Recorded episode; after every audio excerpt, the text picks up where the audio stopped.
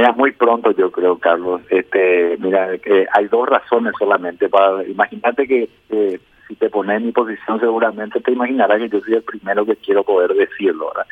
Eh, tiene que ver eh, en la medida, en algunos casos era con una cuestión de, confidencialidad, no porque yo no quisiera, sino porque la contraparte así lo exigía por distintas razones.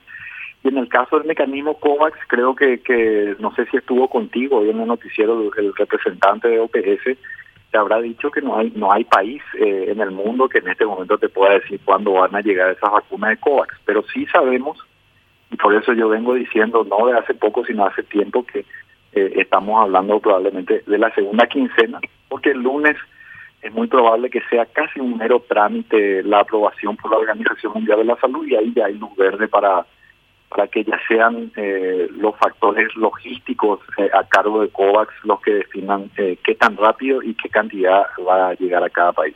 Nosotros, si ellos dan la autorización, nosotros no podemos disponer de un avión bien refrigerado para traer las vacunas, doctor. No, hace falta, Carlos, porque el, la logística está está a cargo de ellos por contrato, ¿verdad? O sea, en el en el contrato que hemos suscrito los países en el mecanismo COVAX eh, el, mecanismo se encarga de la logística. Eh, dependiendo de la parte del mundo en la que estés, eh, hay organizaciones también que, tienen a su cargo eso. Por, darte una idea, UNICEF tiene a su cargo eso, por ejemplo, en, zonas como África, si es que no me falla la memoria, ¿verdad? Entonces, e, eso ya está estipulado y estoy seguro que está todo prácticamente en línea de arranque y están esperando nada más la luz verde para el proceso. Ahora, ¿por qué es tan difícil decir, bueno, va a llegar eh, en tal día o en tal semana y llega efectivamente? ¿Por qué es tan difícil? Porque eh, si usted dice, vamos a tener, la semana que viene vamos a tener informes, datos concretos, pasó y no hubo datos concretos. Y después pasa la otra semana, vamos a tener otro datos concretos, no hay datos concretos entonces te estás pisando la cola porque la gente va a empezar a desconfiar de lo que afirmás, ministro. Yo, yo Carlos, si, si examinas mis declaraciones te vas a dar cuenta que yo soy muy cauto en eso eh, y siempre eh, es en base a la información precisa que tengo. Eh, para darte una idea, este esta cuestión de la de la vacuna rusa, eh, el, el acuerdo estaba cerrado hace mucho tiempo, ¿verdad? Pero no, no, no lo podíamos hacer simplemente porque estaba yo sujeto a estos acuerdos de confidencialidad. Y en el caso del mecanismo COVAX, eh, de hecho mis afirmaciones eran mucho más lejanas porque esas eran las las conjeturas iniciales que provenían de la propia eh, OPS por información. Acordate que hablábamos de, de mayo, junio más o menos. Sí, Inicialmente eso bajó a marzo, abril y después este, tuvimos una comunicación que nos permitió este, bajar la, la estimación de la llegada a, a, febrero marzo.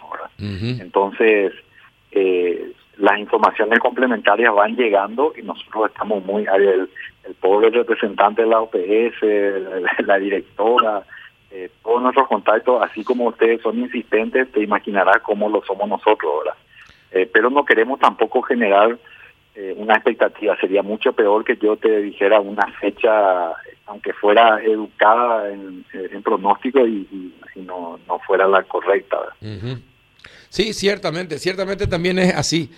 Eh, solamente que te da rabia y te picha, ministro, que vos ves eh, Brasil ya vacuna, Argentina ya vacuna, Chile superó el millón de vacunados, Colombia también empezó la vacunación, creo que Ecuador está a punto, si no ya.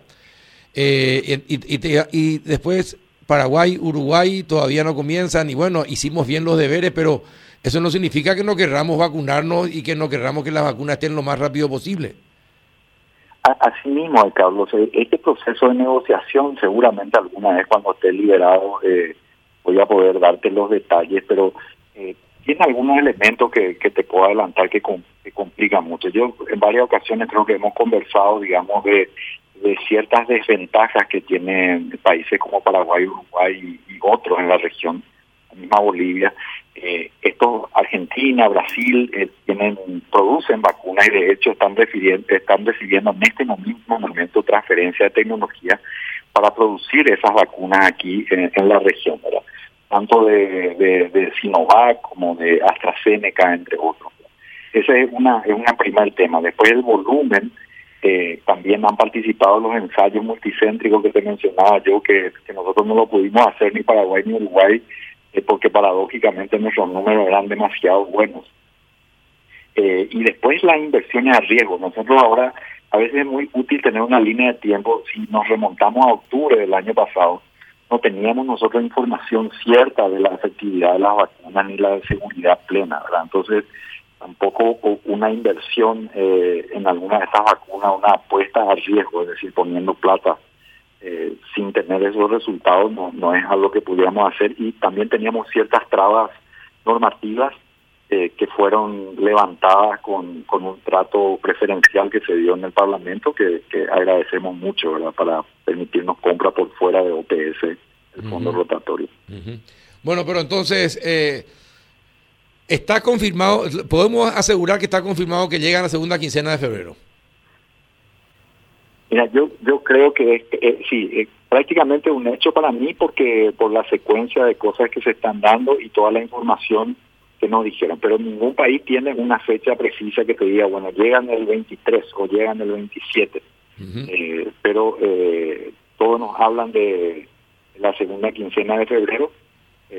En base a lo que te contesté, ¿verdad? Yo eh, ya hay acuerdo firmado con AstraZeneca, eh, provisiones, eh, está este tema de OMS que se va seguramente a dilucidar lunes o martes a más tardar, eh, y ahí está toda, están todas las condiciones dadas para que para que podamos recibir ya las vacunas de AstraZeneca. ¿Y qué tema se tiene que dilucidar entre lunes y martes con la OMS? Eh, te explico, Carlos. Lo que ocurre es que eh, en el caso del COVAX, necesita una aprobación de la Organización Mundial de la Salud de la vacuna. Una aprobación que hoy ya tiene, por ejemplo, eh, la vacuna Pfizer y, Moderna también.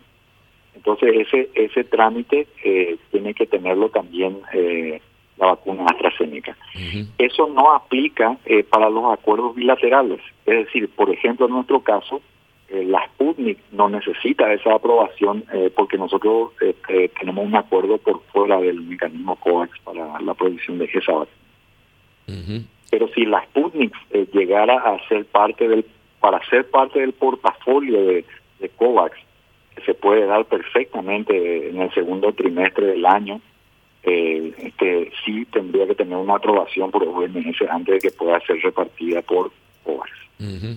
Bueno, pero a ver, así como están las cosas, todavía el ministro de Salud no puede afirmar que las vacunas van a llegar en la segunda quincena. Espera que llegue, la, información correcta es, ministro de Salud espera que las vacunas lleguen en la segunda quincena de febrero. Sí, sí, te, voy a poner otra forma para, variar un poco, porque como decía ustedes también están un poco eh, eh, hastiado de la misma respuesta, ¿verdad? Pero yo creo que hay un altísimo porcentaje de que se ve en la segunda quincena de, febrero. Bueno, Rafa, sobre este tema, ¿tenés una consulta para el ministro? Sí, doctor, en Europa hubo una controversia importante porque la Unión Europea le, le exigió justamente a, a AstraZeneca una, una mayor provisión. ¿Eso no nos afecta a nosotros?